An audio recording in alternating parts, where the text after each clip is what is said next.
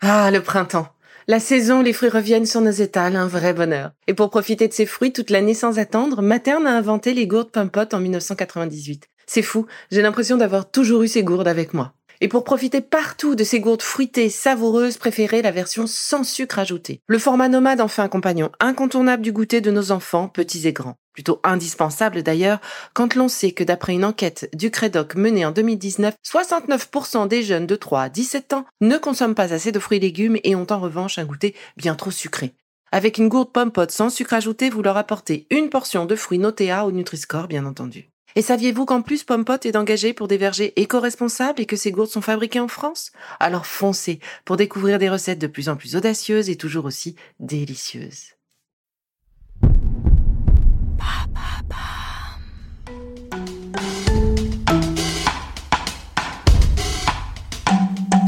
Bienvenue dans Villa Uli.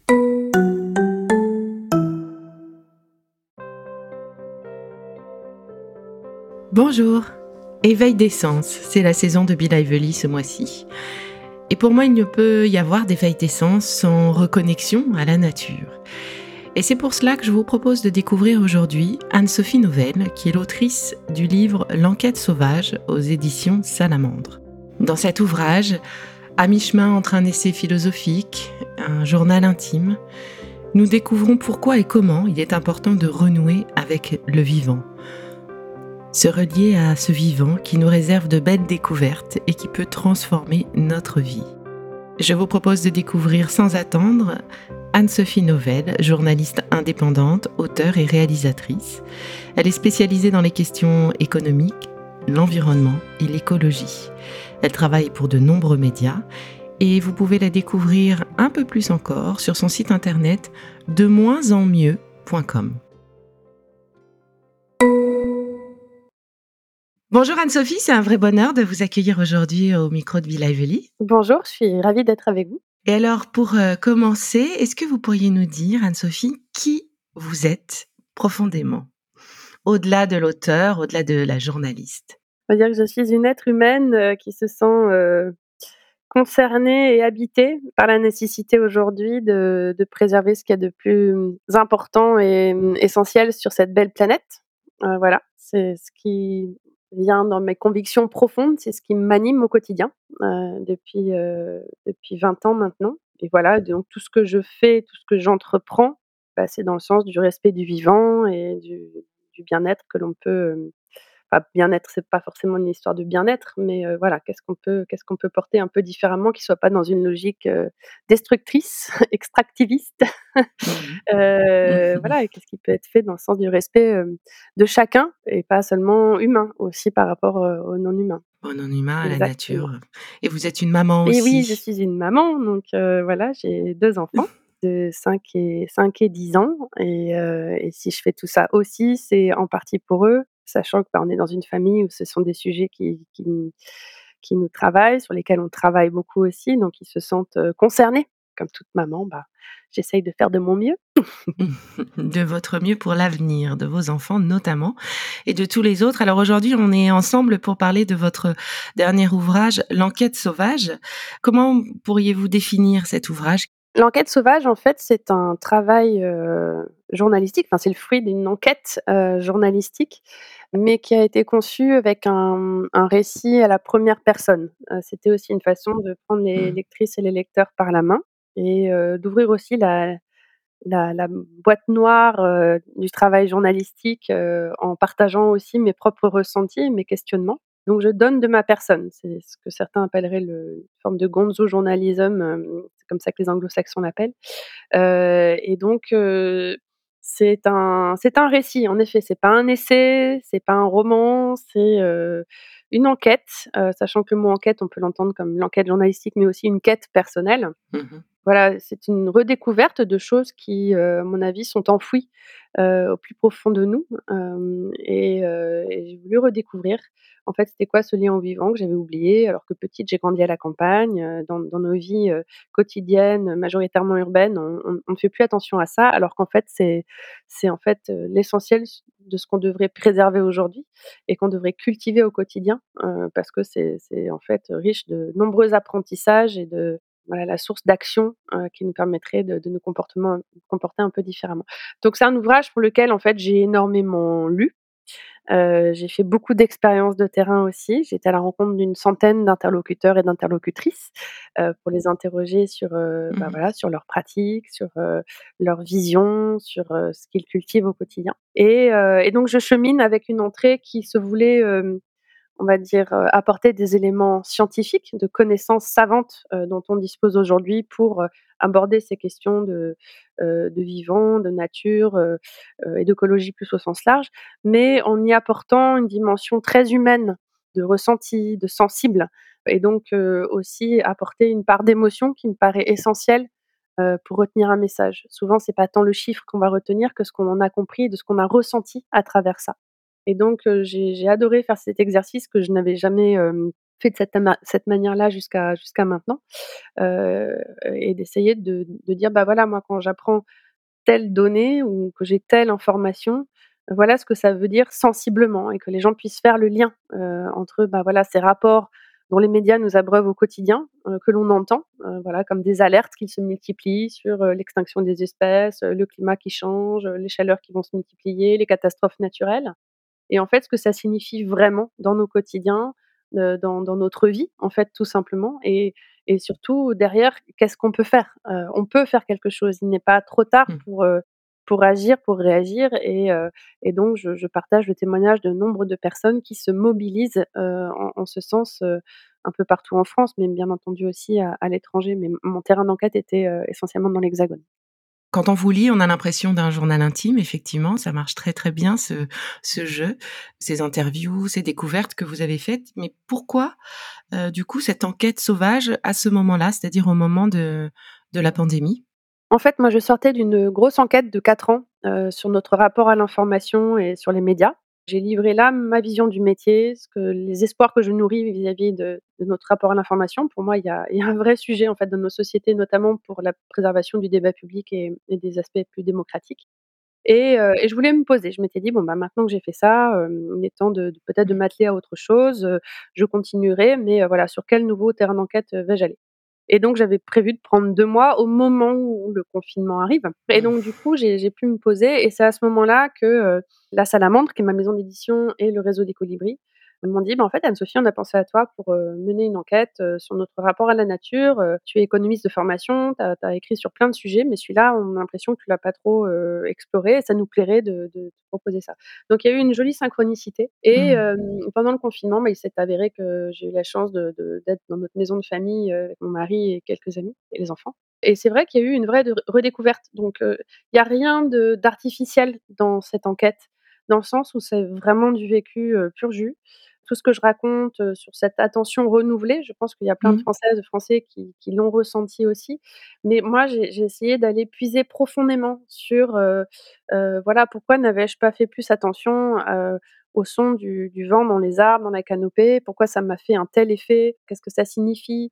J'ai fait des exercices d'éco-biographie, j'ai essayé de m'intéresser aux oiseaux et aux arbres de manière très différente en allant creuser et en allant m'intéresser à leur manière d'être aussi, heu, ce que voilà, ce que les philosophes comme Baptiste Morisot appellent les les puissances de vie et heu et je voulais faire le lien justement entre ces lectures que j'avais sur le sujet et vraiment, en fait, au quotidien, comment je fais pour faire rentrer ça? Parce que là, je suis une maman, j'ai mon travail, Heu, je je suis pas, heu, béate devant un arbre tous les jours, quoi. C'était c'était pas ça l'enjeu, mais c'est-à-dire comment cette, appréhension du monde et cette attention renouvelée peut nous nourrir au quotidien aussi, c'était important Mmh. et comment du coup ça peut développer un autre type de relation et de respect et puis de ressources quoi, qu'on peut cultiver aussi à titre individuel ou collectif.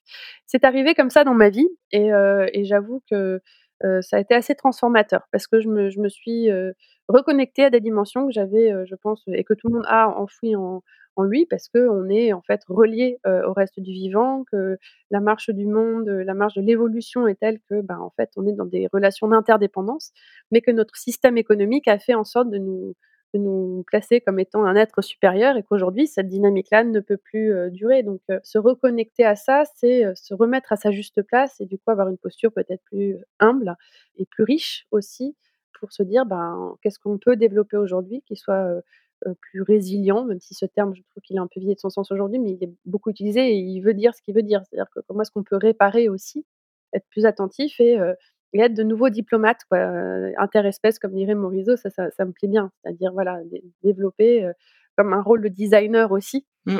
pour accompagner en fait, heu et intégrer dans notre quotidien une une relation fondamentalement différente. C'est absolument nécessaire de de le faire aujourd'hui. Dans dans la bataille de de l'opinion, je pense qu'on parle beaucoup du climat aujourd'hui, heu, Mmh. en oubliant qu'en fait, heu, les questions de biodiversité, de nature, de vivant, est en fait, heu, ce ce sont des questions essentielles et qui sont même plus prioritaires que le climat. Et ça, on a tendance à l'oublier et et c'est difficile d'imposer ces ces questions-là dans le débat public parce que parce que c'est c'est pas forcément dans une actualité trépidante, alors qu'en fait, il y a urgence. Avant de poursuivre, je vous invite à une petite pause.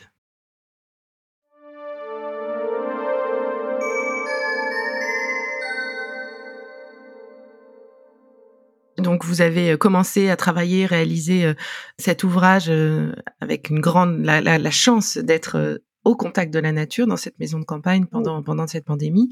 C'est certain que ce lien a manqué à partir du moment où on nous en a privés, puisqu'on n'avait plus le droit de sortir. Beaucoup ont exprimé ce besoin, ce manque, fort, heu, de lien avec la nature et aujourd'hui, donc vous êtes, heu, urbaine, parisienne, il me semble. Hem, comment vous avez ram ramené avec vous, je sais pas, ce lien ou des actions ou comment comment vous vous avez réussi à à orchestrer tout cela au sein de votre famille, par exemple, ou pour vous? Alors je je je suis pas parisienne, là en ce moment je vous parle depuis Paris, mais je j'ai beaucoup de déplacements et heu, mais non, non, en fait, du coup, on on est Ah restés d'accord. dans cette Mmh. maison. Heu, mais heu, mais bon, je suis souvent, heu, voilà, en en déplacement et en ville et heu, en fait, j'ai tellement été changée que j'ai, un rapport, à la ville qui a évolué aussi, véritablement. Avant, j'étais dans mon élément, j'étais heureuse d'avoir mes petits commerces et cetera, d'avoir mes petites relations de quartier. Aujourd'hui, pour moi, je ne ressens que la chaleur emmagasinée par, heu, par le béton et j'éprouve physiquement le, le manque de végétal. C'est assez bizarre, donc je peux m'émerveiller, heu, face aux plantes qui poussent, heu, alors à Bordeaux, ben, il y en a beaucoup, on a laissé re revenir la nature en ville et il y a beaucoup de choses qui sont faites en ce sens, mais heu, j'ai des, manques de nature, heu, véritables quand je suis trop dans des milieux urbains. Quand j'arrive à Paris, je je guette ça, je regarde, je vraiment j'observe la ville différemment, donc c'est assez, assez marrant. Alors la bonne nouvelle, c'est que, ben, Heu, voilà, on se rend compte aujourd'hui qu'il faut aller vers, heu, de la Mmh. renaturation, même si ce terme utilisé par le Mmh, gouvernement n'est pas, heu, forcément celui qu'utiliseraient les les les Mmh. naturalistes. Alors qu'il y a des alertes qui depuis toujours disent: «Mais cessez de bétonner, gardons les arbres» et cetera. Ben, on se rend compte parce qu'on est dans une urgence,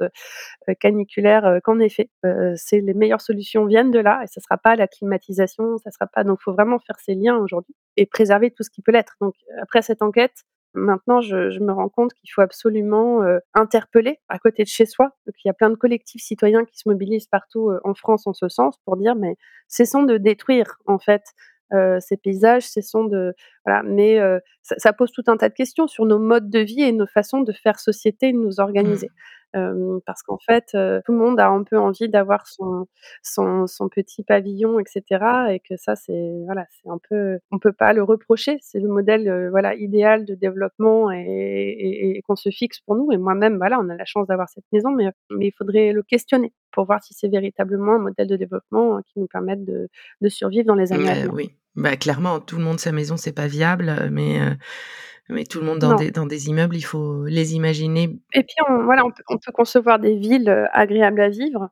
Heu, hélas aujourd'hui, je je vois à Bordeaux, mais je l'ai observé à Nantes et on observe dans d'autres villes, on même si on fait des bâtiments dits éco-conçus, heu, ça reste des Des ouvrages qui sont qui sont, heu, voilà, des blocs de béton avec des grandes vitres, hem, voilà, qui vont emmagasiner de la chaleur, heu, dans des écoquartiers qui n'ont rien d'écologique véritablement ou qui ne suffiront pas à pallier le les difficultés vers lesquelles on va on va aller donc il est urgent de faire aut autrement. Mais en fait, je discute, beaucoup avec les jeunes générations et je sais que dans le monde de, l'urbanisme et de l'architecture, il y a aussi beaucoup de jeunes, professionnels qui commencent à se mobiliser et à être véritablement animés par l'envie de faire autrement. Donc heu, je je je Confiance en la nouvelle génération. pleine d'espoir. Ouais. Ah oui, oui, énormément, ouais, ouais. Ils ont ils ont grandi avec ces menaces en tête et heu et et je trouve ça formidable. Ils ont une maturité sur ces questions et et ça on et on doit les les encourager et faire pousser tous ceux qui se mobilisent en ce sens. Donc heu Ça ça ça me remplit d'espoir et mmh et il est urgent de leur donner les manettes, par certains aspects. Et du coup, qui est la la Anne-Sophie, heu, d'avant l'enquête sauvage et d'après l'enquête sauvage? Ah bah, je pense que je je comment dire? J'avais pas une, c'est une question d'attention, différente. Une je je pense que je je savais ces choses-là, mais je n'y croyais pas. C'est voilà et en fait, ça, c'est une de mes grandes conclusions, c'est que l'espèce humaine a plein d'informations. Elle sait ce qui se passe, mais ça sera peut-être la seule espèce qui, riche de ce savoir, ne se sera pas mobilisée. C'est-à-dire qu'elle ne croit pas à ce qu'elle sait et parce que sinon, si on si on comprenait véritablement ce que l'on sait, on se mettrait en mouvement et heu et c'est important de faire cet effort de de pas juste dire: «Oui, oui, je sais, il y a le rapport du GIEC, oui, je sais, il y a des trucs des des scientifiques sur la biodive», mais heu, non, non, en fait, il faut faire attention et et dans les récits qu'on produit aujourd'hui, le récit médiatique, mobilisateur autour de ces questions est un récit complètement apocalyptique, à la Mad Max, avec, voilà, ces ces récits collapsologiques où on se dit: «Oui, bah, oui, il faut se mobiliser, voilà, demain, ça peut s'effondrer d'un coup». En fait, non. L'effondrement du vivant, heu, c'est, heu, les arbres qui meurent à cause de la sécheresse, c'est les populations, heu, d'oiseaux, qui se réduisent d'année d'une année sur l'autre. Pareil pour les insectes, c'est tous les petits détails du quotidien, heu, auxquels on ne fait pas attention et le confinement a eu cet effet de se dire: «Ah bah, en fait, maintenant qu'il y a plus le bruit de la Mmh. ville, on se rend compte que les oiseaux sont là». Bah oui, heu, en temps normal, ils ils survivent. Mmh. Ils sont obligés de de de, de chanter plus fort pour s'entendre, heu, ou ils meurent dans le silence et l'indifférence générale et pour moi, c'est ce regard-là, que l'on pose, qui n'est pas qu'un regard d'émerveillement pour dire: «Waouh, un moineau!» non, c'est plutôt dire: «Bon, bah, qu'est-ce qui se passe, en fait et qu'est-ce que je fais pour, bah, voilà et qu'est-ce qu'on peut faire collectivement?» donc c'est ces questions-là qui sont, profondément politiques, heu, qu'il est important de porter donc heu, je veux dire, j'étais déjà engagée avant, de par mon métier, mes convictions, dans la promotion justement d'une attention différente à ces questions d'écologie. Aujourd'hui, j'ai envie de continuer à à nourrir ça évidemment, mais à agir aussi encore plus en tant que citoyenne. Dans votre livre, on découvre aussi, c'est l'un des derniers chapitres, transmettre, c'est quelque chose, heu, qui est très important pour vous. Bah, effectivement, vous l'expliquez très bien, votre métier et cetera, heu, votre rôle de maman aussi. Heu, est-ce qu'on peut dire que c'est aussi l'explication de de pourquoi ce livre, finalement? Oui, alors je voulais conclure là-dessus parce que c'était cette notion, en fait, de oui, de transmission d'informations qui est cruciale pour moi. C'était aussi la transmission entre générations et entre espèces c'est pour ça que je je parle, heu, Mmh. beaucoup de ces personnes qui aujourd'hui, heu, préservent la nature, heu, à travers, l'héritage qu'ils vont léguer à leurs enfants et petits-enfants, à travers ces personnes qui achètent des terres en se disant: «Ensemble, on va les protéger, on va réensauvager le monde» et donc c'est cette, vision de long terme que je trouvais intéressante dans cette transmission et c'est aussi ces aspects, ben, liés forcément aux questions d'éducation et à la façon dont, bah, des réseaux s'organisent depuis, depuis quelques années maintenant pour, bah, remettre les enfants dehors et dire: «Ben, les enfants de demain, si on les prive de cette connaissance du vivant, ils ne pourront pas savoir ce que c'est, heu, ils vont pas pouvoir aimer, ils vont pas pouvoir protéger» parce qu'on le sait, on ne protège bien que ce que l'on a À appris à à aimer, à ce qu'on respecter. connaît, intimement et à respecter et donc aujourd'hui, nos enfants sont complètement coupés de ça. Ils se retrouvent, voilà, entre des murs, derrière des écrans, hem, abreuvés de d'alertes, de notifications, de réseaux sociaux. Mais ce que j'observe, c'est que moi j'ai pas mal d'étudiants et j'en ai eu qui avaient cette année-là, tout jeunes de 19-21 ans, qui eux-mêmes me disaient, qu'avec le confinement, ils se sont beaucoup retrouvés derrière les réseaux sociaux et qu'ils ont beau avoir grandi derrière ces écrans, ils se rendent compte que c'est pas la vraie Mmh. vie.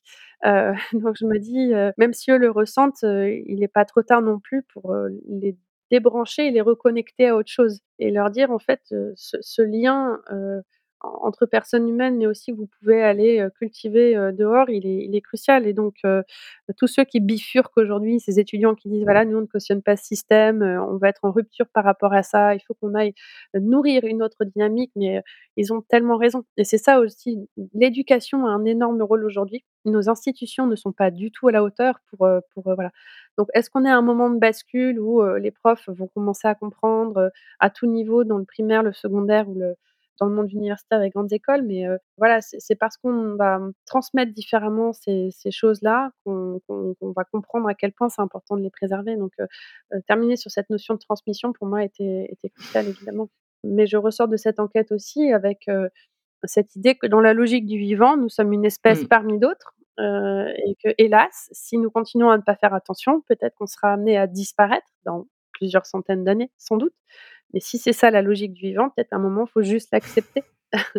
Donc c'est aussi peut-être dur à dire, mais c'est aussi une perspective de long terme qui, dans le leg, qu'on va laisser, dans la logique de développement, planétaire et de climatique ou autre, si on n'est pas en mesure aujourd'hui de freiner, des cas de fer et de comprendre ça, mais il faudra peut-être juste accepter que, bah, voilà, l'espèce humaine a été une espèce, mmh. invasive, destructrice, prédatrice, qui a couru à sa propre perte et peut-être que philosophiquement, pour le coup, on peut aussi regarder les choses comme ça en se disant: «Bon, bah, voilà, je ne sais pas si ça m'apaise de dire ça, j'ai pas envie d'effrayer les auditeurs et auditrices, mais quand on regarde, sur cette échelle-là, sur des milliards d'années, l'évolution du vivant, ça peut être aussi quelque chose, qui s'inscrit dans cette logique-là et qu'on peut regarder de cette manière-là aussi. Je crois que c'est très clair. Et du coup, ma dernière question, Anne-Sophie, si vous acceptez, c'est de nous dire, euh, quand vous en avez besoin, quand vous avez besoin de véritablement prendre soin de vous, parce que trop stressé, parce que parce que fatigué, parce que juste ça fait partie peut-être aujourd'hui de votre quotidien. Qu'est-ce que vous faites? Qu'est-ce que vous aimeriez nous partager là-dessus? Alors ces derniers temps là, j'ai pas eu trop l'occasion de respirer pour moi et ça m'a énormément manqué. J'ai été prise dans un flot de travail et de de sollicitations et et puis la vie familiale aussi où voilà, donc j'ai un peu souffert. Donc là, bah, je pense que j'ai, mmh, faut que je prenne soin de moi, donc voilà, prochainement là, je me suis prévu une mmh. matinée, pour prendre soin de mon corps, tout simplement comme toutes les femmes apprécient parfois de se faire masser, toucher. Mais heu, plus plus mais la dernière fois que j'ai eu vraiment un où j'étais vraiment pas bien, je suis retournée, en forêt, dans cette, cet espace, cette clairière que j'ai découvert pendant le confinement où j'ai entendu pour la première fois le son du vent dans la canopée et où j'ai été subjuguée parce que mmh ça m'a rappelé le le bruit des vagues. Donc c'est ce que je raconte dans dans l'ouvrage.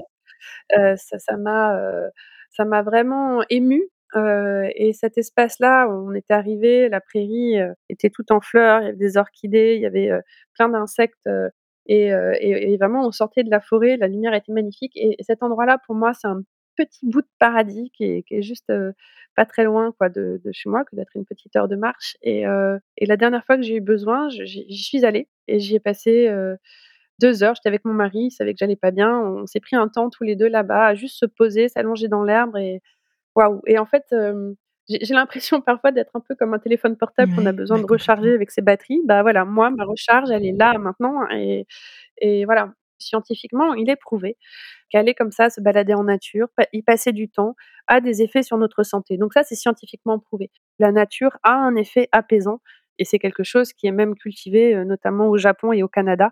Euh, on, y, prête de plus en plus attention, euh, où les médecins peuvent donner des ordonnances vertes ou même des ordonnances bleues pour que les gens, pour se soigner, aille plutôt dans une approche préventive en allant se baigner voilà, dans des espaces naturels ou, ou passer du temps dehors dans un espace plus, naturel. Et donc comprendre et découvrir le lien avec le vivant, le lien avec la nature, l'urgence de le faire aussi, c'est ce que vous pourrez découvrir dans L'enquête sauvage d'Anne-Sophie Novelle aux éditions Salamandre.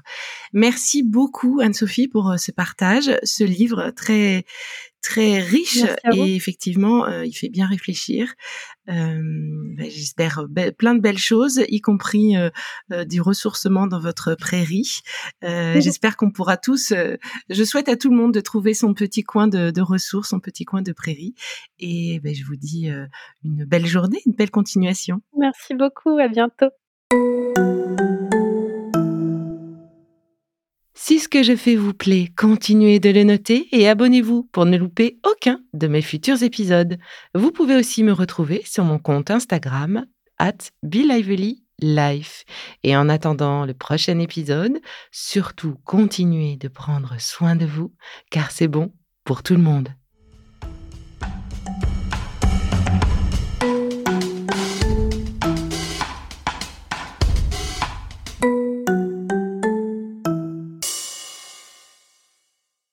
Le contenu que vous venez d'écouter n'est pas un dispositif médical et ne peut se substituer à l'avis d'un professionnel de santé basé sur votre situation personnelle. En cas de doute, consultez votre médecin.